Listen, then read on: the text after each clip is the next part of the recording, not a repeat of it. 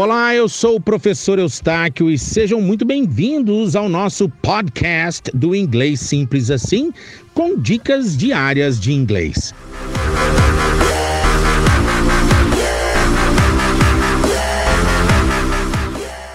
Quando usar o must, must é deve. Must é deve. Em qualquer circunstância que você usa deve em português, você usa must.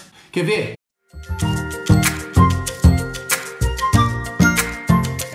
Deve estar chovendo lá fora. It must be raining outside. Deve. deve. Só não é deve no sentido de dever dinheiro, dever uma obrigação. Esse é o outro verbo dever. Mas deve no sentido de, de um verbo auxiliar, deve estar chovendo, deve. Qualquer deve é must. Deve no sentido de obrigação, por exemplo. Você deve estudar, você deve trabalhar mais. You must work harder.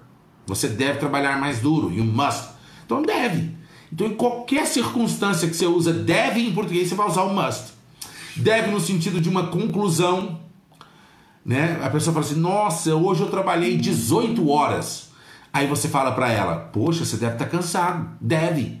Quer dizer, você deve, dizer, depois de, de, dessas horas todas que você me falou que você trabalhou hoje, you must be tired. You must be tired. Então, é, é, é simples. Na hora que você quiser falar deve, em, em português é o must. E o should eu deveria. Tá vendo que legal?